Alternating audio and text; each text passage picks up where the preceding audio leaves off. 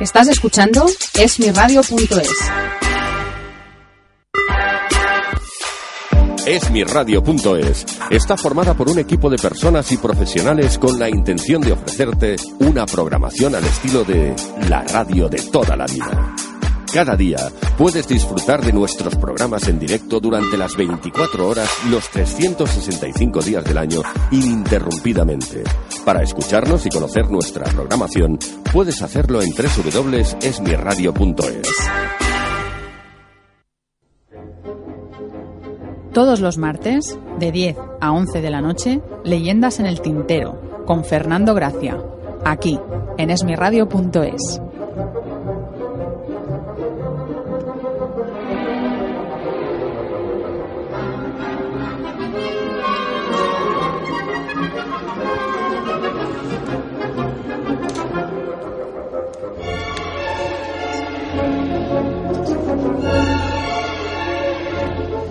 Hola, buenas noches. De nuevo aquí, como cada martes a las 10 de la noche, en Leyendas en el Tintero, el programa dedicado a la literatura universal de todos los tiempos. Hoy vamos a tratar un tema muy controvertido, muy complicado y difícil de expresar, como hemos estado hablando hasta hace poco, ¿no? Con Jordi Matamoros. Hola, buenas noches. Buenas noches, Jordi. Buenas noches. Y con Angelique Plixner, ¿no? Vamos a establecer una tertulia. Hola, buenas noches, buenas Angelique. noches. Buenas noches, ¿qué tal? Bien, muy bien. Y nada, enseguida volvemos porque damos paso a los, a los patrocinadores. Hola amigos, soy Carlos Latre y os envío un saludo enorme, un abrazo gigante a todos los amigos de Esmi Radio y os espero en el Capitol, en la Sala Rubienes, con 15 años no es nada. Un beso.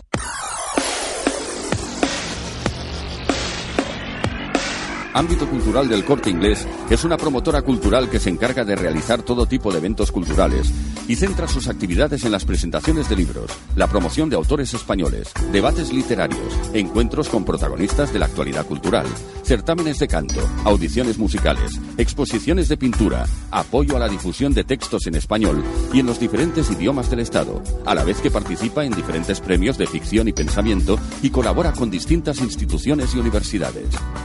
El placer de la cultura en la tienda de ocio y cultura del corte inglés en www.ambitocultural.es.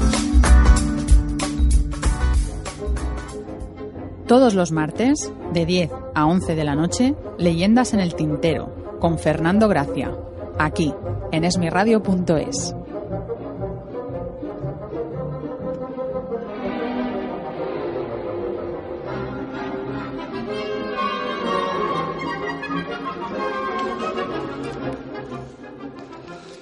Pues nada, buenas noches otra vez, Angelique. Eh, Hoy, ¿Qué tal te parece bien, la tarde? Muy bien, yo creo que, bueno, fantástica. Mm, Vamos, empieza ya a hacer calor, bueno, y, y ahora ya, bueno, la noche divina con, con Jordi, contigo, bueno, ¿qué más se puede pedir?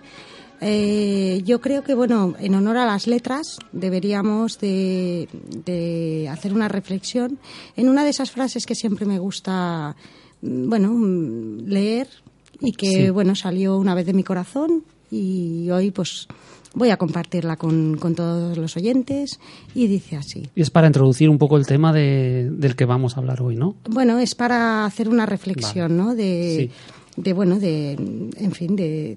Vamos a hablar de muchas cosas hoy, ¿eh? Con Jordi, porque queremos que él también nos, nos cuente un poquito, pues bueno, su, su iniciación en las letras, cómo, en qué se inspira, en fin, todo un poquito. Pero bueno, eh, yo voy a leer una de esas frases que dice así.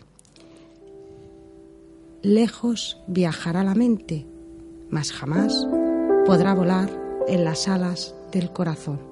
Una de esas frases que me gusta y que creo que bueno que hemos de pensar que eh, la mente y el corazón no van unidas, van separadas y que por mucho que la mente nos, nos lleve, nunca nos llevará a la- las alas, como bien digo, del corazón. Y ahora vamos a, a dejar que Jordi, que está aquí nervioso, nervioso, Como siempre. como siempre, que, en Tranquilo fin, que esto va a ser un paseo. Muy bien. Esto va a ser un paseo porque hoy de qué vamos a hablar, Jordi. Vamos a hablar de un tema muy, muy importante, muy significativo que tiene mucha relación con lo que ella dice de la mente y del corazón, ¿no? Porque la mente y el corazón en los románticos, por ejemplo, es una cosa primordial, ¿no? Ahí hay mucho jugo que sacar, ¿no? Por ejemplo, porque del tema del suicidio, ¿no? Sí, bueno, Ahí el- estamos. El, Sí, sí. Tema, el tema es complejo, es un tema yo creo que el tema tabú por excelencia, ¿no? Que es Sí. el suicidio.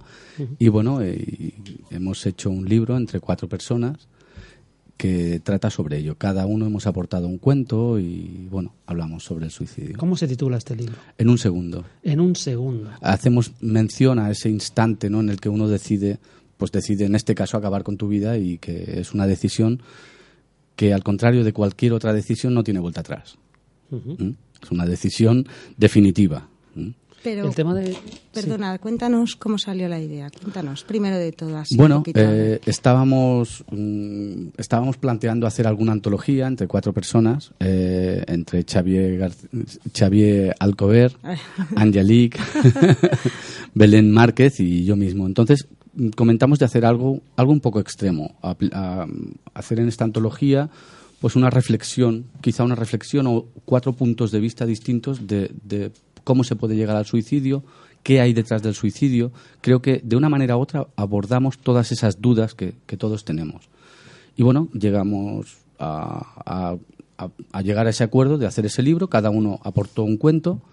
Eh, entonces mm, va un poquito más lejos de eso porque Xavi nos dijo que un amigo de él hacía 14 meses en aquel momento, se llama Alex, se llamaba Alex este amigo, se había suicidado y él quería hacer una mención a este chaval y lo que hemos hecho al final, quedamos de acuerdo los cuatro, es en dedicarle el libro.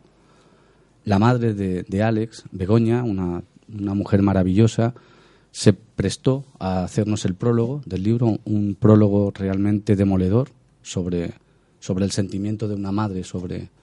No sé, es muy duro, es, Sí, realmente sí, sí, es muy, muy duro.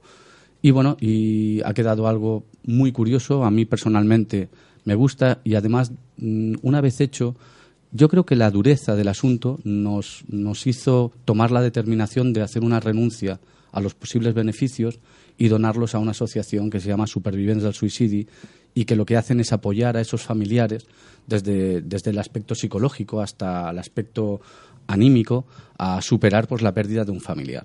Y en esa renuncia eh, creo que nos sentimos La verdad es que yo me sentí yo- absolutamente sí, bien. O no, sea, no, es- creo que era es- necesario para que el libro pudiéramos afrontarlo con cierto ánimo, porque, como bien lo- te digo, el tema es... Muy loable también de vuestra parte, ¿no? Mm, Creo que era necesario, simplemente. No, no se trata de que sea loable o no loable. Personalmente Bueno, necesitaba visto- esa, visto- ese- esa visión, ¿sabes? Visto desde fuera, Sí. claro, es, es bastante... Y no, y además que bueno, que luego bueno hemos conocido personalmente a, A a Begoña. Y la verdad es que bueno, el dolor que, que, que, que sufre una madre, ¿no? Por la y la, pérdida de, de- y la su fuerza, hijo. a la vez y el que coraje, la, fuerza, que tiene esa mujer la te- fuerza. te abruma. Es, es increíble, Es de verdad que sí, de verdad. Desde luego yo, bueno, yo la, la admiro, eh, la Sí, admiro es porque, admirable.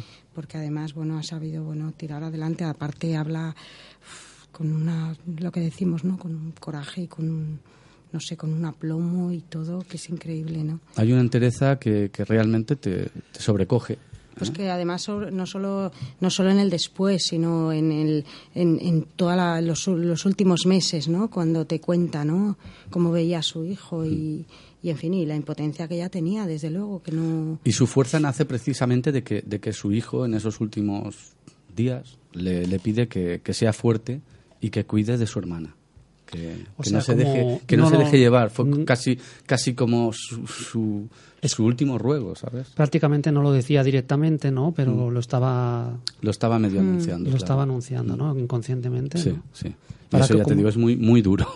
Bueno, lo- tuvimos ocasión en una de las presentaciones de hablar también con una psicóloga, Sí. ¿te acuerdas, Jordi? Mm. Y, y realmente lo comentaba, ¿no? Que pasa por la mente humana, ¿no? Hasta llegar los motivos, ¿no? Eh, hasta llegar a tomar una decisión así, ¿no? de ese calibre, porque piensa que, que si algo tenemos todos es ese instinto de supervivencia, es un instinto animal. Sí. O sea, superar ese eslabón tan alto de, de- de ir contra natura para suicidarte no es fácil, ¿eh? O Muchas sea, veces- No, no es fácil. Muchas veces el suicidio no está no es explícito, sino que es una cosa implícita y uno está como pidiendo, ¿no? Auxilio, no está pidiendo ayuda. Eh, ¿Sabes ¿no? qué pasa? Que hay no, muchos, no la encuentra, ¿no? Hay De muchos manera- tipos. Es que hay muchos tipos. Porque, por ejemplo, en España, desde que entró la crisis, se doblaron Es Mm. más, a mí me dijeron Sí. una serie de agentes con las que estuve hablando que cuando empezó la crisis les hicieron unas reuniones y les advirtieron de esa posibilidad, como evidentemente poco después vieron. Un aumento significativo, de hecho hasta doblar los suicidios.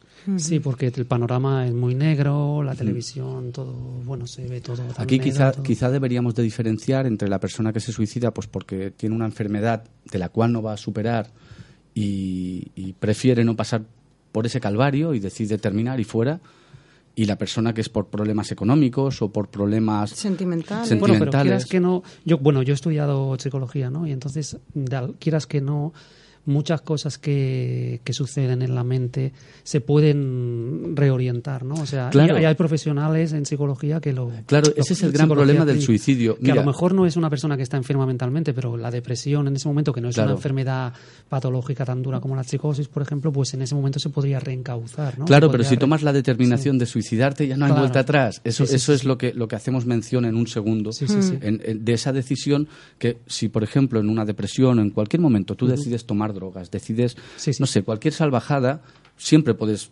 mm, a- empanadita, no sé cómo se dice en castellano. ¿no? Sí, exacto. Arrepentirte, Arrepentirte, ¿no? arrepentirte, Siempre puedes ¿no? arrepentirte. En el caso del suicidio no, no hay arrepentimiento posible. Claro. ¿vale? No, no, no, desde luego. Yo, Eso ya queda como una cosa irreversible, ¿no? Exacto. Que no se puede, no tiene vuelta atrás. No tiene vuelta atrás. Yo la verdad es que cuando Jordi bueno me comentó el proyecto, mm, vamos, me sentí al principio mm, te sientes, o sea, te involucras, pero cada vez más, Jordi, no sé si a ti te pasa. sí, cada claro vez que sí. Y cuando más. empiezas a ver datos y datos y datos, porque, o sea, cada 40 segundos una persona se suicida en el mundo. Entonces lo que están diciendo esta asociación es que el tema no debe de ser tabú. Todo lo contrario, Claro, hemos de hablar claro. del tema. Sí, sí. Hemos de llevar el tema porque, por ejemplo, una franja de edad donde hay muchos suicidios es de 15 a 22, 23 años, que son por, por, por problemas de amores, por tonterías en realidad, que cuando eres más mayor, pues las superas sí, y ya sí. está, pero en esa edad te puede llevar incluso a eso, a, a esa decisión, por bullying en los colegios, o sea, por cosas que si ese niño, mm, ese tema se, se pudiera afrontar y se pudiera hablar, quizá no llegaría a esa decisión, ¿vale? Sí, sí. ¿Cómo se llamaba este chico al quien dedicasteis el libro? Alex. Alex, bueno, pues vamos a dedicarle una canción un- de un audio que, que he escogido yo de Evanescence, Tourniquet, que justamente trata de, de este tema. Y seguimos.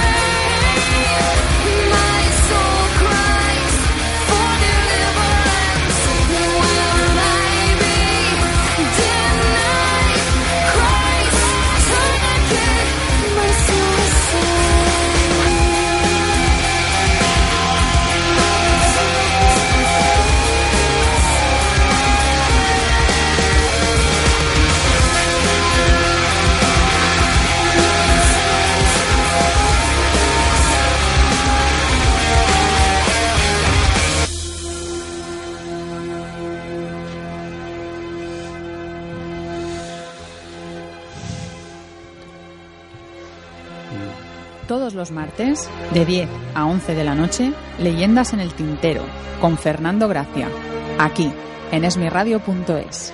Bueno, eh, Jordi. pues, Dígame usted.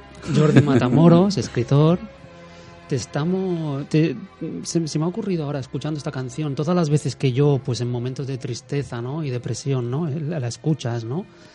Eh, el tremendo catarsis o la tremenda catarsis ¿no? que representa ¿no? el, el hecho de escuchar una, una canción tan bonita que trate sobre el suicidio y que por otro lado es tan controvertida porque luego ha tenido problemas en el sentido de que mucha gente ha asociado los suicidios de los seguidores ¿no? de, de la cantante y, de- y del grupo pues claro, es complejo y controvertido, pero por otro lado, esta catarsis sigue siendo eso, una catarsis, no llega a la realidad, a la cruda realidad ¿no? del, del suicidio en la inmensa mayoría de los casos. ¿no? Pero a ti te parece que, por ejemplo, una canción como esta pudiera inducir a la gente a suicidarse, a pesar, a pesar de que es un grito desgarrado ¿no? y creo- romántico, ¿no? Yo creo realmente que no. Yo creo que cuando una persona no creo que llegue a una decisión tan grave por una canción Claro. por, por algo así. O sea, realmente hay algún motor detrás psicológico grave, ¿vale? Claro. Y quizás sí que es posible que una persona que esté en un determinado estado mental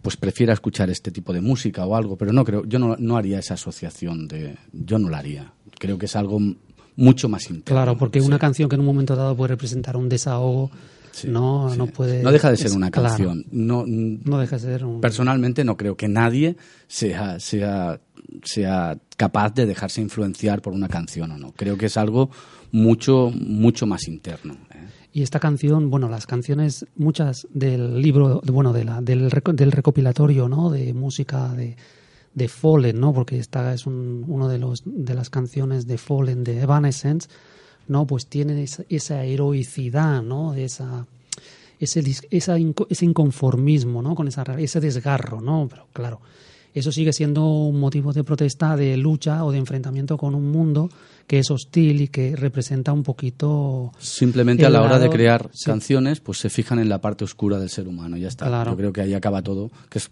un poco lo que yo hago a la hora de escribir también. Y que puede ser visto también como una protesta Sí, claro. o claro. como un como un inicio de cambio, ¿no? O sea, no como algo Realmente hay que verlo como que esa parte oscura se traduce en una creatividad. Claro. Yo creo que no hay, Sí, no hay sí, nada más allá de, de eso. Esa parte oscura te lleva a una creatividad, en este caso en una canción preciosa. Claro, porque ojalá que todos los suicidios sean como los de la canción esta, Exacto. ¿no? Que solo quedan ahí Exacto. en la música Sí, tan verdad, bonita y sí. tan inmensa, ¿no? Exacto. Pero bueno, de todas maneras, lo que hablábamos de nuestro del libro de En un suicidio no es un libro de En un autoayuda. segundo. en un segundo no es un libro de autoayuda, No, no, desde para luego, nada. para nada. ¿eh? No, no. No. No es un libro para nada de autoayuda, son cuatro relatos diferentes de cuatro escritores, cada uno con su sello y con su forma de escribir y, y yo creo que es lo que hablábamos, ¿no? Es un libro a lo mejor, pues bueno, para evadirte, ¿no? Del Sí, mundo. es un libro, es un libro al final de ficción. Simplemente hemos decidido hacer ese, ese todos llevar nuestros a- nuestros personajes de alguna manera vinculándolos a, a un suicidio, o a un posible Sí. suicidio, o a un intento de suicidio, pero realmente son cuentos de ficción, simplemente. Lo que pasa que bueno, mm, quisimos dar ese salto de, de ofrecer nuestro el dinero que pueda mm, dar pues para, para esa ONG, pues porque creo que bueno, llegamos a un acuerdo muy Mm. Sí, rápido, sí, sí. no no hubo ningún problema. No hubo ningún momento. No, pues, incluso tampoco a la hora de decidir el título, tampoco. no, ¿eh? tampoco. Bueno, es que se ha- se- con esta buena mujer se trabaja. Bueno, y, y la- con los otros dos. También. No, ha habido ningún problema grave. Vamos a recordar el título, perdona, Angelita. Ahora te se llama En un segundo y los autores Eh, Angelique Fitzner Angelique tiene un apellido Fitzner. muy complejo. Belén Márquez, Javi Alcover y, y yo, Jordi Matamoros. En un segundo, un libro de la editorial. Atlantis. Muy bien. Vale, para que por si alguien se ha, Sí. se ha conectado ahora para escuchar, pues que sepa Sí. de qué estamos hablando, ¿no? Y sobre todo, bueno, explícanos la portada, que tiene... Bueno, la portada se ve un camino, a los lados se ve, se ve naturaleza, al final de ese camino se ve una luz y en medio de todo un reloj sin segundero, ¿vale?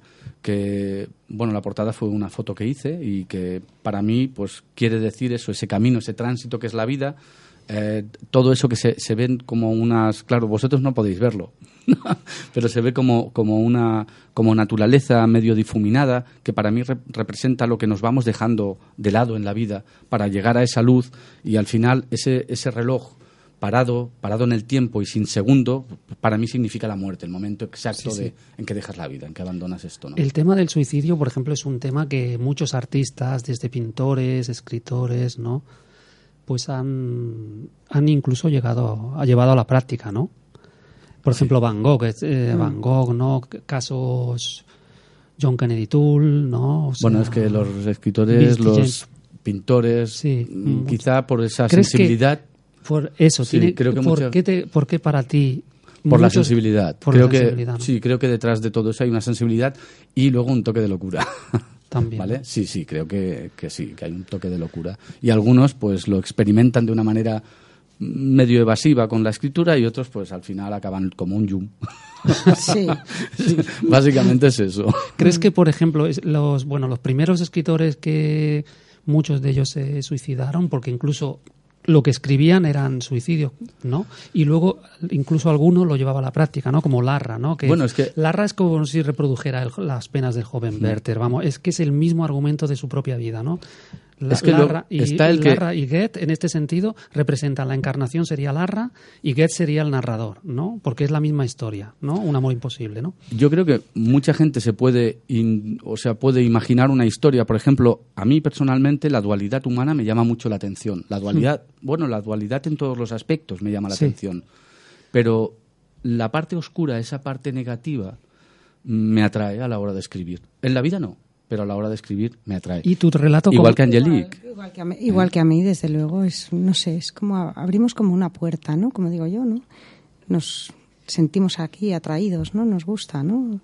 O quizás, no sé, porque... Stephen King decía que Hmm. cuando él ve un lago, o sea, él decía, si Estefanía ve un lago, imaginará pues los cauces que llevan a cada, a cada, a cada tierra, a cada finca para distribuir entre el ganado. Dice, yo veo un monstruo salir del lago. Dice, entonces es la óptica que cada uno aplica a, la- a su manera de imaginar un relato. Sí, pero eso lo hizo cuando fue al lago Ness. Sí.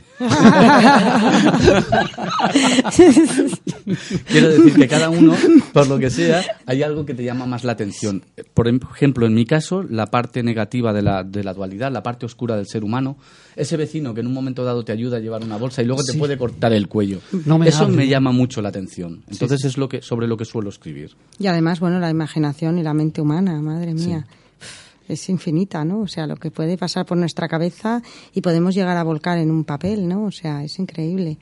Y, y sobre todo, pues eso, ¿no? Lo que dices, ¿no? Imaginar el, el vecino bueno que, que, que el pobrecito no, no, no levanta, vamos, ni, ni, ni la voz y tú te lo imaginas ahí, bueno, como el malo de toda la comunidad, ¿no? Pero es así, ¿no? Sí, sí, es. Y luego a lo mejor tienes un vecino súper escandaloso y luego es un trozo de pan. Sí, pero Exacto. bueno, es la imaginación, ¿no? La que nos hace, la que Sí, nos sí, sí, lleva, ¿no? Sí, bueno, pero luego esa imaginación te das cuenta que, que en casos reales también sucede. O sea, no es solo imaginación. No, la no. dualidad es un hecho que Y está ahí, tanto, ¿sabes? Y tanto. Entonces, Y además, bueno, la realidad supera la ficción, eso Sí, está claro, ¿no? O sea, no. A veces lo que decíamos, ¿no? Escribes algo y luego ves las noticias y dices, madre mía, si esto yo me he quedado.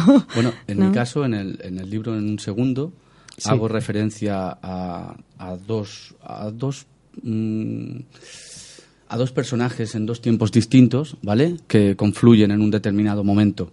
Y está basado en dos hechos reales, ¿vale? Está basado en dos hechos reales. O sea, detrás de toda una, de toda una trama de ficción hay dos hechos puntuales que son reales, que son sobre los que yo me fijo para crear mi, mi, mi ficción. Porque en esa ficción hay un suicidio, ¿no? O sea, en cada, de los, en cada uno de los relatos hay un suicidio o no. Mm, No exactamente. No exactamente. No es Por exactamente ejemplo, así. el, el- no, cada, cada uno lo hemos enfocado de diferente forma. Yo en mi Vale, caso es, es un relato sentimental, o sea, Mm. es un relato de, de- de desamor, ¿no? Eh, En el ca- Donde la idea del suicidio está rondando, ¿no? Exacto, Se puede decir, Claro, ¿no? el- Vale, vale. exactamente. Sí, la idea, la subyace en cada Sí, sí, sí, texto. en cada Vale, texto, vale, pero vale. los cuatro relatos son muy diferentes. En el relato, por ejemplo, de, de Xavi, de Javier Alcocer, eh, él, eh, su relato empieza el día después. Exacto. ¿Qué hay después del ¿Qué suicidio? hay después? O sea, la pregunta Vida que, que- después del suicidio, de hecho sí, se sí. llama. la ¿sabes? pregunta que nos hacemos qué hay después, ¿no? O sea, o cómo ves tú el mundo, ¿no? O lo que lo que has dejado, ¿no? Y cómo estás tú, ¿no? Como- Entonces, eh, sí, no, no. Javi no dejaba de llevar, en el momento de, de la creación de su relato, no dejaba de tener a Alex en la cabeza. Entonces su relato es, Está es- influenciado. Está muy influenciado por, por, por su propia experiencia y por supongo que las preguntas que a él le vienen de, de por qué. El ¿no? por qué, el por qué. Todo eso. Entonces él intenta desde, desde la ficción, supongo que contestarse a sí mismo. En el caso de Belén es una historia vampírica, Sí. ¿vale? En, en fin, en- en- En el mío sentimental y en el tuyo, o sea, es que son todos diferentes. diferentes. No, no, no, ninguno se, se parece ni Nada. Solo hay una cosa que es un nexo común, Sí. que es precisamente la portada, ese reloj.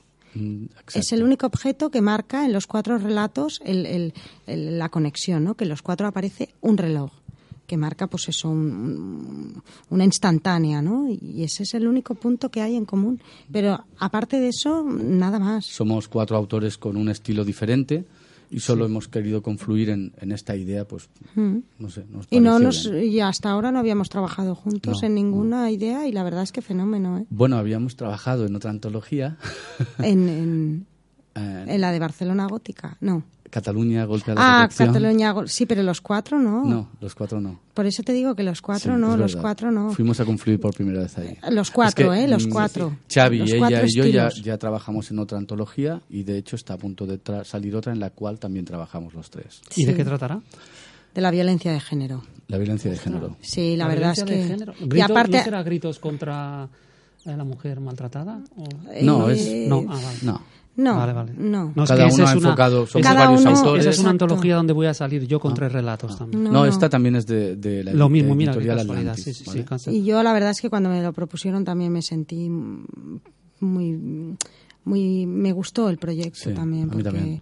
creo que bueno yo siempre digo que los escritores tenemos la obligación moral no solo de escribir novelas sino de escribir Es que si haces algún eh, tipo de denuncia en tus de- textos, exacto. también es, no sé, te sientes gratifican- gratificado, por lo menos yo, ¿eh? Sí, porque las letras no dejan de ser eso, o Mm. sea, las letras no dejan de ser comunicación, comunicación desde un libro o una historia inventada o, o, en fin, un relato de fantasía hasta realmente pues comunicar lo que está pasando y, y hacer un grito a la sociedad en qué nos estamos equivocando y en qué podemos cambiar, ¿no? Y, Hoy, por ejemplo, vivimos unos tiempos muy difíciles, ¿no? Y bueno, ya en el, en el romanticismo, que fue de alguna manera la- un poco la cuna ide- ideal, ¿no? De, o idealizada, ¿no? De, de los suicidios, ¿no?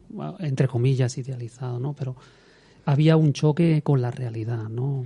Con las convenciones, con la estética, con la moral. Siempre hemos ¿no? tenido ¿Crees como que- una atracción hacia el Sí. suicidio, porque la época, Sí, sí. la época pan o la época heavy, eh, lo que decía es vive deprisa y deja un cuerpo bello a la hora de morir.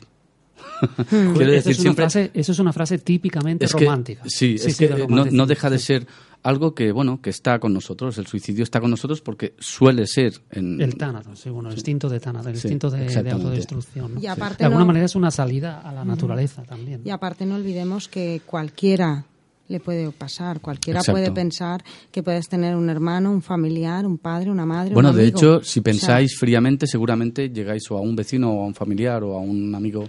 Ahora que os lo ha voy a hecho. hacer una pregunta, pero después de los patrocinadores, que enseguida vamos a dar paso a nuestros patrocinadores, y os voy a hacer una pregunta. Enseguida, nada más volver. Todos los martes, de 10 a 11 de la noche, Leyendas en el Tintero, con Fernando Gracia, aquí, en esmiradio.es. Hola amigos, soy Carlos Latre y os envío un saludo enorme, un abrazo gigante a todos los amigos de Esmi Radio y os espero en el Capitol, en la Sala Rubienes, con 15 años no es nada. Un beso. Una de las características que más despistan al lector que se acerca a la novela negra moderna es la función del detective. Y es que la profesión de detective ha pasado de ser un oficio a convertirse en una tesitura en la que podemos caer cualquiera de nosotros en alguna ocasión.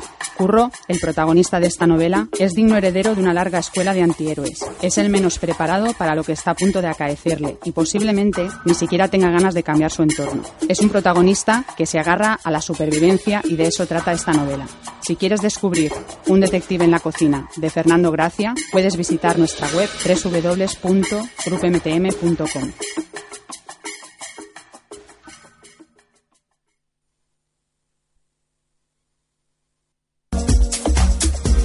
Rosana Alcaraz, maquilladora profesional, te invita a conocer su trabajo.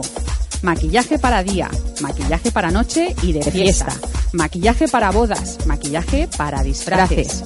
Si vives en Barcelona y quieres que una maquilladora profesional titulada y con mucha experiencia te maquille en tu propio domicilio, puedes llamar al teléfono 697 30 44 67. Puedes llamar al teléfono 697 30 44 67. Rosana Alcaraz. Esmiradio.es es tu radio. Todos los martes, de 10 a 11 de la noche, Leyendas en el Tintero, con Fernando Gracia. Aquí, en esmiradio.es.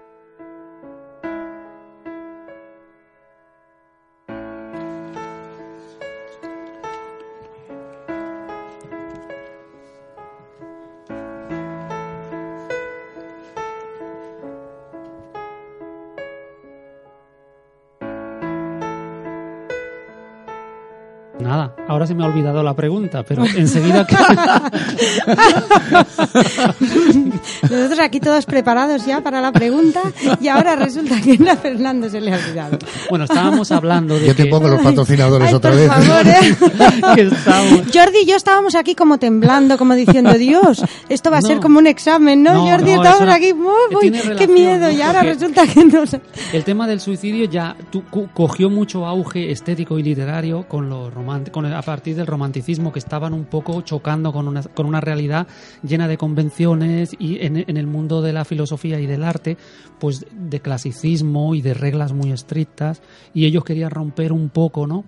con esos moldes y hacia una libertad no total de, de los instintos no cree que el suicidio tiene mucho que ver no con esas con esa parte instintiva y racional ¿no? De- de- del alma ¿no? que hasta ese momento pues no Es no que en realidad creo que es an- anti-instintivo, porque nosotros lo que nuestro instinto es el de supervivencia, el que prevalece. vivir, vivir. ¿Vale?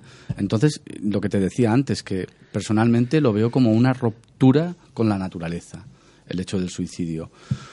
Por otra parte, como el ser humano es como es, quizás le atrae esa ruptura con la naturaleza y Sí. entonces sí que se hace intrínseco, porque al final es que hay mil, mil maneras. Por ejemplo, en el, cuando el nazismo cayó, Sí. muchos de sus dirigentes se volaron la cabeza antes de admitir que aquello había sido y antes de ser sometidos a juicio ¿no? Exacto, Incluso, muchos, no solo eso, mataron a sus hijos antes de pegarse un tiro. O sea, quiero decir que por mil motivos uno puede llegar a eso, pero al final todos son subjetivos. O sea, si uno se para a pensar, al final lo único que tenemos es la vida. O sea, al margen de ideologías, al margen de convencionalismos, al margen de economías, al margen de todo, lo único que tienes tuyo es tu vida. Entonces, para mí es un verdadero absurdo el suicidio. Para mí lo es. Bueno, es un absurdo de pero- la naturaleza, ¿no? Lo es, para mí lo es, tiene para un mí lo senti- es. Según Darwin, eh, seguramente si Darwin estuviera aquí, te contradicería, ¿no? Te- te- Seguramente. En el sentido de que tiene que tener un sentido porque es natural. No, o sea, es una cosa que ha nacido Bueno, de los según, instintos. según nos decía Mm. la psicóloga, eh, el suicidio está asociado a un problema. ¿eh? O sea, De al final, grande, sí, al final hay un grande. problema mental detrás del suicidio. O sea, Sí. el suicidio no se produce como un acto voluntario y un acto casi altruista, ¿no? Por decirlo de alguna manera, sino que subyace un tipo de problema mental Y detrás. que lleva ¿vale? arrastrado de tiempo. Sí, dice que incluso, porque hay gente que mm, parece que sí quiere darte a entender que va a hacer ese suicidio, pero hay gente que no, ¿eh? que tú los ves normal y de repente un día te enteras que se ha suicidado. Eh, es un problema grave actualmente en el mundo. Insisto, cada 40 segundos, ¿vale? Sí, sí. Hay muchos más muertos por suicidio que por, que por accidente. Entonces, por ejemplo, en, o sea, por ejemplo, aquí en, en España durante unos años se hizo un estudio y los que más propensión tenían a, a ello eran, por ejemplo, abogados y a la vez mineros por la presión. La presión psicológica. Pero al final todo es, todo es anexo a la vida en sí. O sea, porque esa presión no la generamos nosotros por el trabajo, por esto, por lo otro. Sería tan fácil que viviéramos como en la selva y en la selva no se producen tantos. La gente que vive en la naturaleza no se producen tantos. Pero, por ejemplo, actualmente donde más se están produciendo es en el Amazonas. Claro, porque tienen ahí les están cortando la presión un poco, que les están, generando cortando, está degenerando en, en suicidios masivos. Quiero decir que muchas veces es, es eh, cuando te tocan tu, tu, tu manera de vivir, tu, tu, en épocas difíciles, ¿no? Aquí en España, desde que empezó la crisis, se han doblado.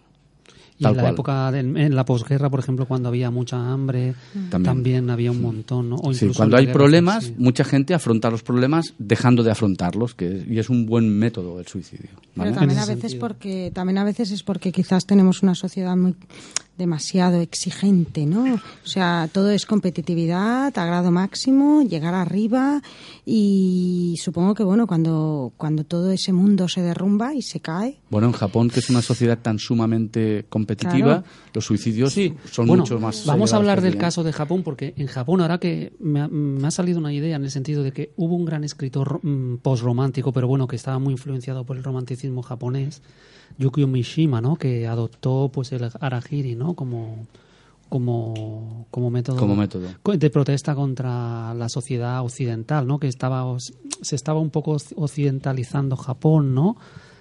y él no veía bien ese cambio cultural, ¿no? Buscaba una, un Japón mucho más tradicional, ¿no? Y, y a Pero los al final- 45 años se hizo.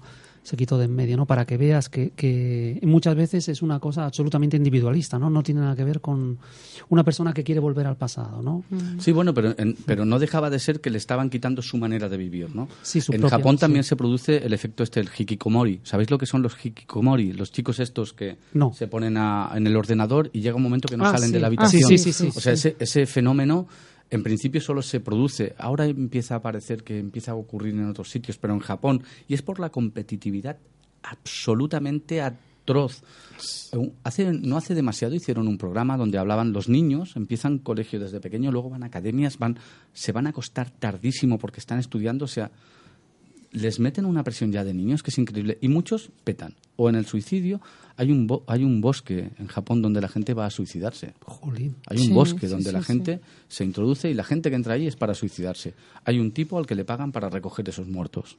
O sea, es, es bestial. Pero ten en cuenta que también, según la tradición cultural del Japón, el suicidio es un acto heroico, ¿eh? O sea, Ah. por ejemplo, los kamikazes, ¿no? Ellos se sacrificaban por el emperador, no por su patria. No era una cosa totalmente nacionalista, ¿no? En ese sentido, no sí, era no, una pero cosa... yo creo que ahora ha trascendido eso. sí, el hecho de que una persona simplemente no aguanta esa presión y decide, decide abandonar. O sea, es, Claro, una- ahora es, un una acto cosa de abandono. sociológica, ¿no? Sí. un problema Sí, yo creo que actualmente es un acto de abandono más que de, más de, de los kamikazes tela.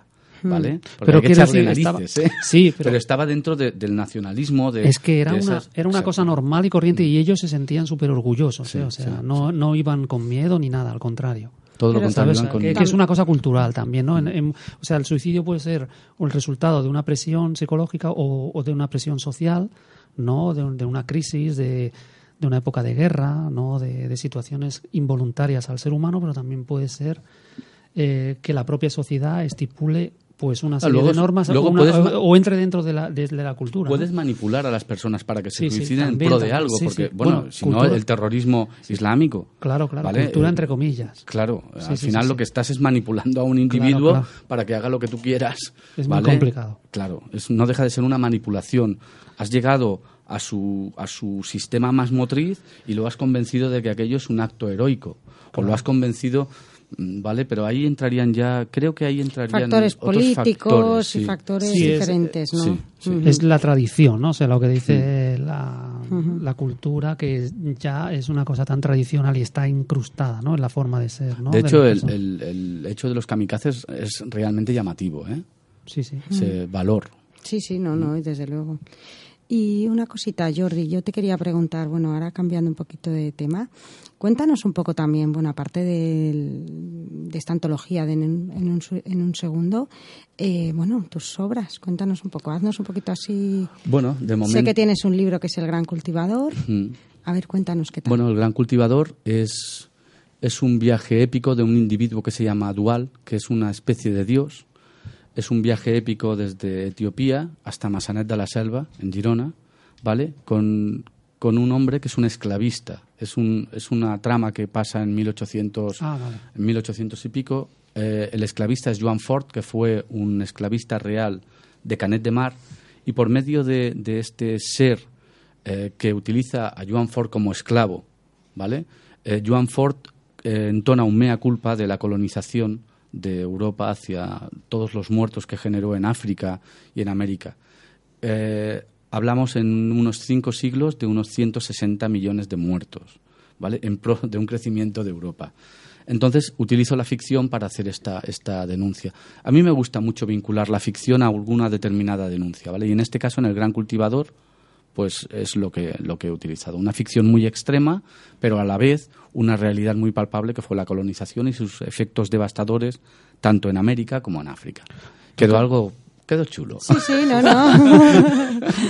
Ahora que hablas de todas estas ci- cifras tan tremendas, ¿no? 160 millones. Claro, hablamos de cinco siglos, pero de cinco siglos. ¿Cuánto tiempo hace falta para que se, se conciencie ¿no? el ser humano de, de que una cosa, por ejemplo, como la esclavitud, no tiene sentido? ¿no? sigue existiendo la esclavitud en, diferentes formas, diferentes- desde luego. no, Sí, no, sí. En no, no. diferentes lugares y- esclavitud total, y absoluta sí, sí. como estas 200 niñas que hace poco secuestraron iban a ser esclavas sexuales de alguien quiero decir yo creo que el ser humano no se va a concienciar porque creo que parte de nuestro éxito como, como especie una especie tan colonizadora a nivel a nivel de especie ¿eh? ya no hablo de, de que unos contra otros y tal creo que esa violencia esa manera de generar violencia o de imponer una cultura sobre otra creo que es nuestra base de nuestro crecimiento. O sea, es una parte negativa, pero a la vez tiene su parte positiva que hizo que nos expandiéramos como nos, como, como nos hemos expandido y que si no vamos con cuidado será nuestro fin. Precisamente lo mismo, ¿no? Ahora justamente eh, con los medios que hay, ¿no? Es- Exactamente. en cualquier momento puede saltar la chispa, ¿no? En cualquier momento. Pero, y Jordi, mm, una pregunta. ¿Y por qué Massanet de la Selva? Porque al final. Bueno, ver- ¿y, y por, qué, por qué todo ha de... ¿Por qué? Ella va, vas a veranear allí, ¿no? No, no, pero es que, porque claro, sorprende un poco, ¿no? Massanet de la Es que, selva. ¿sabes no qué te pasa? quedas así como un Que- poco como diciendo. es que "Ah, no- no le ha mm, gustado la A ver, a bueno, ver. sale Massanet, sale Canet de Mar, sale, sí, sí. sale, por ejemplo, ahora estoy a punto de publicar un libro, un libro, iba a decir Gibra, Bueno, si, si, si quieres seguir en catalán. que no se llama el no, no, no, no me importa. Se llama el Círculo de Humo y todo transcurre también en Badalona y Massanet. Es una, una ficción bastante extrema a la, a la vez que una denuncia sobre los años 80 y la expansión de las drogas, ¿vale? Sí. Mm, ¿Por qué aquí? ¿Y por qué no? O sea, es que todo ocurre Claro. en Maine o en Nueva York. Pues unas narices. Pensé, va a pasar en mi tierra. O sea, lo es así de sencillo. lo traigo a casa, lo traigo a casa Yo pensé, y ya está. hablo de las zonas donde conozco, me, Claro. me llaman más la atención. No me parece necesario que, que todo pase en el, en el lejano Nueva York o en el misterioso Londres. Puede pasar en la misteriosa Badalona o en no, no el seductor Massanet. ¿Me entiendes? O en la calle del mar, ¿no? O en la calle del mar. De hecho, en el Círculo de Humo, que es la que saldrá en septiembre, se inicia bajando por la calle del mar de Badalona hacia la Rambla. ¿Qué, ¿vale? qué- qué lugar más emblemático, la calle del mar. Anda que Pues- me he paseado veces por ahí. Por eso, no, no, que está muy bien, está muy bien Sí, acercar todo siempre- a casa. yo ¿no? creo que ¿no? sí, yo creo que me gusta más ligar mi ficción a lo que conozco, ¿vale? Es, es mi sello, creo que Pero es mi sello. No están relacionadas Claro, sí, las sí. novelas. No, Es están mucho más no, no, no, para nada, para Son nada. do- no, es, no es que mm, para el que nos está escuchando no es ni primera parte ni segunda. No, no, no, no, tiene no. nada que ver. Todo es Son dos novelas diferentes. Dos ¿no? novelas diferentes. Esto es el círculo, la que te digo mm, va a salir, iba a salir en San Jordi, pero para no hacerlas coincidir con las Con la antologías, segundo con esta y con la que está a punto de salir, decidí retrasarla y bueno, son 16 chicos de la Badalona de los 80 entrando en el mundo de las drogas. Lo que he intentado es reflejar un poco el perfil psicológico de las personas que tenían más facilidad para entrar en el mundo de la heroína, ¿vale? He intentado hacer eso, un croquis de, los tipos de familia donde se podía, que eran desde los más pobres hasta los más ricos. Es una percepción personal. Y a la vez he hecho entrar a esos 16 personajes en mundos alternativos, ¿vale? Pa- Para utilizar la ficción. ¿Y qué serían esos mundos alternativos? Mundos ¿En qué alternativos totalmente. Es como, mm, o sea, es- mm, has oído hablar, supongo que sí, de la multidimensionalidad del universo, ¿no? Sí. Pues lo llevo a universos paralelos. La teoría de las cuerdas y todo, Todo eso. Me gusta mucho eh, hablar de ello en, en mis novelas. Entonces hago un, un pupurrí extraño. remix, un remix, ¿no? Un remix. Y hablo un poco de ello. Hago que los personajes, o sea, yo siempre he pensado que el tío que entra en el mundo de esas drogas va a un universo paralelo, realmente. Pero Sí. bueno, no deja de ser un- una novela muy dura, ¿eh? Es una novela muy Porque, dura. o sea, el, el tema es... Es una novela muy dura, muy dura. Es muy duro, Pero lo que ¿eh? he querido es hacer real ese cambio de universo, ¿sabes? Ese cambio. Los he llevado a mundos alternativos. Es- ¿Crees ha que- quedado algo chulo. De alguna manera, cuando alguien entra en ese mundo, pues es que está co- como... Está fuera de este. Está tan condicionado por ello normal y que, que si, si miras su, su, su vida es como paralela a todo. O sea, ellos simplemente funcionaban ¿eh? en los 80. Yo no sé ahora cómo está el mundo de la heroína, pero en los 80 en Badalona fue devastador. O sea, era muy fácil encontrarte jeringas en el suelo. Y bueno, y luego me llama mucho la atención que en aquella época yo recuerdo mucha gente decir, "Ah, hostia, los perdón, los putos yonkis, a ver si se mueren y tal. Y no, y, y no hemos de olvidar que eran niños. Eran críos que Sí, empezaban a chutarse re- a los 16 años. Sin saber lo Y- que era eso, ¿no? Y, y no solo habla, no, no solo transformó al que lo consumía, sino a una sociedad capaz de, pen- de pensar que ojalá se muriera su propia juventud. No sé, Sí, parece- marcados, sí, ¿no? sí. Marcados a lo mejor, ¿no? Sí, con, el, todo, con el vacío, todo ¿no? quedó con el vacío marcado, de la sociedad. Todo quedó marcado. Entonces hay desde, desde gente de, de unas clases sociales muy bajas hasta gente de unas clases sociales muy altas. O sea, fue devastador. En Badalona la heroína fue devastadora. Bueno, Yo en tengo varios amigos que cayeron, a Barna igual. Barcelona En Barcelona igual, o sea, Entonces igual. fue una época muy, muy dura. Y bueno, he querido reflejar esa dureza, y, pero jugando un poco con la ficción.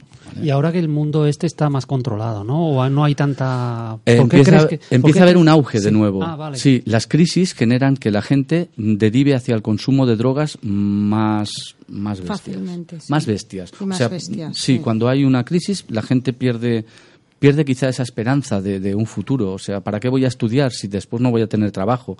¿O de dónde saco trabajo? No tengo trabajo. Pero Y entonces hay un aumento, eso me lo De la decían- delincuencia también, ¿no? Porque si claro, no, de, la, de se- la delincuencia vinculada al consumo de drogas de este tipo. sí, sí, sí. Me decían que volvía a haber ahora un repunte del consumo de heroína. claro, Madre pues mía. entonces también por culpa también de la La- sociedad. de la crisis. Claro, si al final De todo, todo viene vinculado. Pero es que Todo es al final la sociedad, la sociedad, ese núcleo en el cual a veces, o sea, todos estamos en la sociedad. Tú te puedes pensar, o tú o yo, o cualquiera, ¿no? Que estamos fuera de ella, pero no es verdad. La presión social es fuerte. Muchas veces te, te empuja hacia un, Hmm. hacia un hipotético éxito.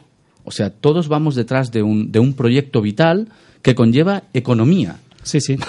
¿Vale? Porque- Porque la sociedad te lo exige así. Entonces, mucha gente, mm, cuando pierde esa orientación, cuando sabe que no va a poder, un tío con treinta y pico de años que aún no ha trabajado en su vida, que a ver qué perspectivas tiene ese buen hombre. Claro. Entonces, hay, hay una pérdida de valores y, y hay una pérdida de, de autoestima. Y todo eso confluye, pues eso, en consumos de drogas más destructivas para, para ti mismo. Ya- Eh, so- yo- lo veo yo así, ¿eh? Es mi Sí, visión, no, no, no, ojo. y es muy, y es No, no, muy tiene real, mucho sentido, ¿no? ¿eh? Y es Tiene muy mucho real, sentido. desde luego, tu, tu visión. ¿Y ahora estás trabajando en algún otro proyecto, Jordi? Sí, estoy haciendo otra novela que se llama Cios y que es, a grandes rasgos, diré que es un viaje al pasado. No puedo explicar mucho No, porque no, estoy, no, metido en ella. Como si fuera... Es un viaje al pasado, es un viaje, a- de hecho es un viaje al pasado de un colectivo nazi. Ahí sí que ya eh, la trama ocurre a nivel a nivel mundial. He dejado mi Badalona, he dejado Massanés, ¿Sabes qué? y me he internacionalizado en esa novela. ¿Tú crees que puede haber un- una explosión de un nuevo nazismo? Porque Ya yo lo- ya escrito, hay, ya he escrito relatos un poco irónicos. Ya, ya lo hay, ya Ah, lo vale. hay. O sea, la, la extrema derecha en Europa está alcanzando el poder. Eso es un es el racismo, el populismo, el ya lo hay. Estamos Parece metidos increí- de nuevo. O sea, mm, mm, repetimos y repetimos patrones absurdos de odio. Al final todos somos igual. O sea, si yo me voy a una nación a trabajar es porque necesito trabajar. ¿Eso conlleva delincuencia? Pues claro, siempre lo ha conllevado. Pero los que ahora están saliendo de España a trabajar a otro sitio, también hay algunos delincuentes. Quiero decir, eso va con el paquete.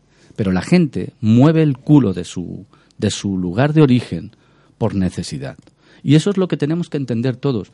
Yo lo que me hago cruces es que, que una España que hace relativamente tan poco tuvo que emigrar a todo el puñetero mundo sea tan tan contundente con la inmigración. No me cabe, no me cabe en la cabeza. También es que, es que genera, por ejemplo, las crisis eh, generan lo que se llama una psicosis social, ¿no? O Pero sea, ha en el sido el de- populismo. Los políticos, Sí, bueno, los políticos claro. utilizan ese mecanismo para di- disculparse de su negligencia y acusar a los más feplas. Sí, ¿Cómo una, mani- feplas? una manipulación. Nos está manipulan. clarísimo. Entonces, es en vez de pensar "N- nuestros políticos no valen para nada, Hmm. es más fácil pensar ese pobre desgraciado que nos, No me está vale quitando, nada, nos ¿no? está Claro. quitando la comida. Por favor, es, no sé, me parece denigrante, me parece Sí, muy, no, no deja de ser pues muy eso, denigrante. Y es una cosa- total, Sí, absoluta, claro que sí, ¿eh? claro que sí. Por ejemplo, la expresión cabeza de turco, ¿no? Es una cosa típica En de este de caso, el inmigrante, ¿no? sí, sí, en Alemania sí, los turcos, ¿no? sí. Que les dan los peores trabajos. Bueno, desde hace ya muchos, muchos años. ¿no? Claro, la inmigración turca. El, el problema es que actualmente en España esos peores trabajos son una fuente de alimento. Entonces, ahora, esos trabajos que no quería nadie, de repente los quiere todo el mundo. Y la persona que los estaba ocupando, mm, que es de Ah, fuera, tiempo, ese molesta ahora, exacto, ahora ahora molesta. molesta, ¿sabes? No sé. No, no me parece no me parece nada nada ético y lo que menos ético me parece es que hayan partidos políticos aprovechando eso esa coyuntura para hacer populismo de ello me parece atroz Ahora, por ejemplo, las medidas. Cuando Las- deberían de hacer bien su trabajo, eso está clarísimo. Se trata de que hicieran bien su trabajo y no robaran. o sea, es muy exacto, sencillo. exacto. Es muy sencillo. Ahora es un tema complicado, ¿no? Pero, por ejemplo, hay países como Australia que están blindados, ¿no? De las fronteras, en las fronteras con las aduanas, unas aduanas que son, bueno, son mm, gendarmerías impresionantes de policía científica, ¿no? Que no deja pasar, vamos. Y como alguien se quede dos días más de lo debido, lo van a buscar y lo encuentran y lo devuelven a su país, ¿no? Y en España, pues, está pasando también algo parecido en el sentido de que ya no es tan fácil Bueno, pero es que venir hay- a trabajar. Hay países que ahora no quieren a los europeos. Ojo, eso, Tampoco, eso- ¿no? Sí, eso, sí, sí, sí. por desgracia o por suerte, eh, tiene su, su otra cara de la moneda. O sea, nosotros lo estamos aplicando, ¿vale? Y nos lo están aplicando a nosotros. No sé, ¿a dónde lleva eso? A fomentar el odio. No sé, Sí, sí. No, no lo veo. En lugar de un país, de un No mundo lo veo lógico, fronteras. pero claro. realmente eso es el ser humano, ¿eh? O sea, el ser humano no es esa cosa idílica que nos quieren vender, de que somos todos tan buenos. No, no es verdad. O sea, realmente ese odio está ahí. Es precisamente ese odio es el que me llama la atención a la hora de escribir y Angelique también, creo que también. Sí, no, la verdad es que no dejamos de, de- de observar un poco el mundo, ¿no? Sí, Los claro. escritores observamos el mundo y entonces lo que percibimos lo plasmamos, ¿no? Es, es así, ¿no? A- aparte de que cada uno tiene su historia, ¿no? Y, Por su, y su forma de escribir, Por ¿no? supuesto, por Y supuesto. cada uno, pues bueno, eh, como digo yo, ¿no? Tiene su firma, ¿no? Y su, y su, Su sello. su sello, ¿no? Particular y personal, ¿no? Yo, bueno, con... Una cosa que me gustaría deciros, Sí, sí. os tengo, os prohibiré escribir sobre Badalona y Massanet, son míos. ¿eh? A ver, ¿eh? Un Que momento, quede claro, ¿eh? ¿eh? Que quede claro, ¿eh? Espera que pongo el punto sobre la I, ¿eh? Pero sobre el nuevo, sobre el Un nuevo momento. nazismo que se avecina puedo escribir, ¿no? Porque- Por eso escribe. Sí, sí, pero, sobre todo territorio prohibido. pero no en Badalona. Fernando, No, no, no. recuerda Fernando, ¿eh? No, Badalona además- ni Massanet, porque No, además esto a mí me ha gustado no, esto de porque- Massanet y he no, dicho, oye, en Massanet es curioso, ¿eh? Vas a veranear y entonces no. No, no, no, no, no, no, es que, es que esto es territorio de Jordi, o sea... Esto ni, ni Vale, vale. Y ahora ni tocarlo. ¿Ves? Esto acaba de marcar aquí una... una... Pero estamos demarcando como en el neolítico, como, como las fronteras. Estamos otra vez rompiendo No, todos no, los vez moldes no, del que nunca- estamos nunca- intentando destruir. Nunca llegamos, nunca dejamos de insistir en ello. O sea, Sí, sí. mm, siempre ha ocurrido y siempre ocurrirá. Y cometer Somos siempre un los poco mismos así, como- errores, está claro. Somos un poco los seres humanos como los primeros mm, los primeros neolíticos, ¿no? O sea, Somos los un hombres de- virus, somos que un empezaron a acercar a, empezaron a acercar los campos Mm. y decir, esto es mío, pertenece a un rey y yo monto aquí pues una serie de, de militares y lo cerco y esto es mío y a partir de aquí hago la guerra con el vecino. Somos, Somos así, impositivos, ¿no? somos impositivos. Porque los y hombres esa imposición primitivos- conlleva eso. El hombre primitivo era era una, eran unas clanes más nómadas y más no, había yo creo ¿eh? que no había tanta delimitación Pero aún tanta había, frontera. aún había espacio. Ahora cada vez el espacio es Había menor. mucho espacio. Ahora el problema es ese que no cabemos todos. es que a mí me gustan más los hombres primitivos no sé No, pero que el problema es ese, que no, el ser humano es ambicioso. Eh, y- hace, hace un tiempo vi un, un reportaje que me llamó mucho la atención porque Sí. decían que es muy probable que los primeros hombres que llegaran, que llegaron a América, ¿vale? Por el estrecho de Bering y todo eso, por, o sea, por arriba, llegaran huyendo de otras tribus. Porque los primeros, los hombres más antiguos que se han encontrado eh, murieron violentamente. Y se cree que es posible que simplemente huyeran de otras tribus. O sea que mu- muchas veces, lo que te decía antes, ¿no? que esa Sí. expansión quizá viene dada precisamente por esa violencia. Y si es así, bienvenida a la violencia, porque nos llevó a ser lo que somos. Bueno, eh, y sí, volvemos que- a la sí, dualidad, sí. ese equilibrio extraño entre la violencia y la generosidad, ¿no? que creo que así sería la otra parte. Hemos tardado dos millones o cinco millones de años en canalizar esa violencia, un poquito, ¿no? Pero tampoco del todo.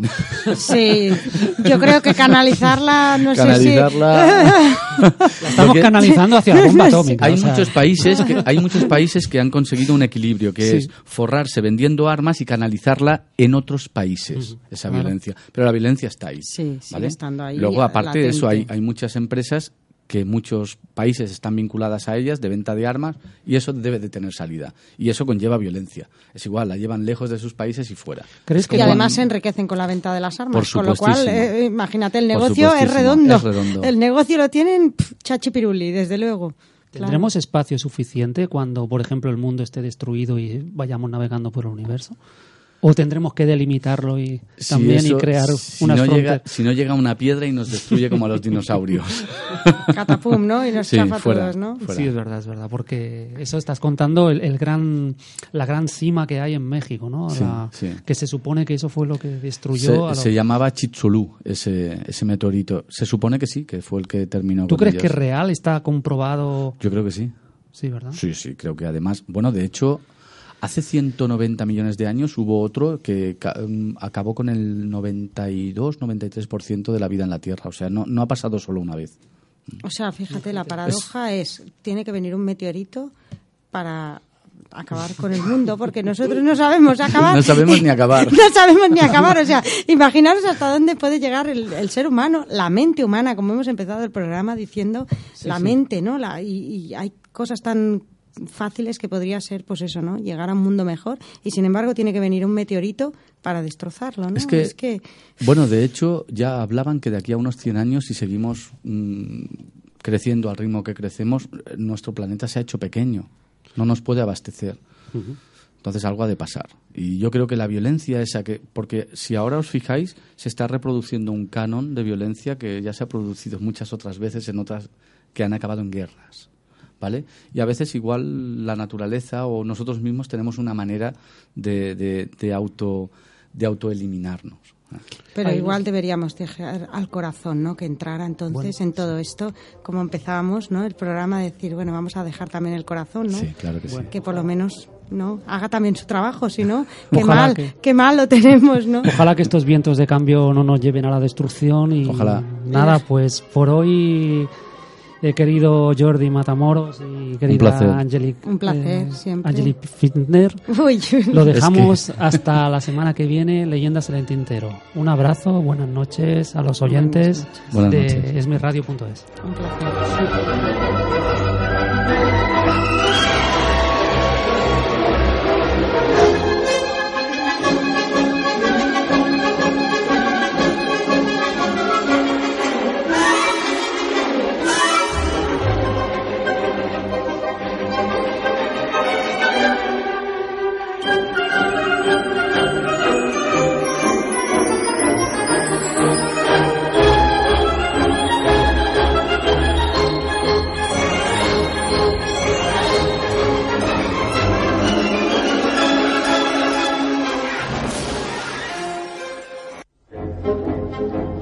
Todos los martes, de 10 a 11 de la noche, Leyendas en el Tintero, con Fernando Gracia, aquí, en esmiradio.es.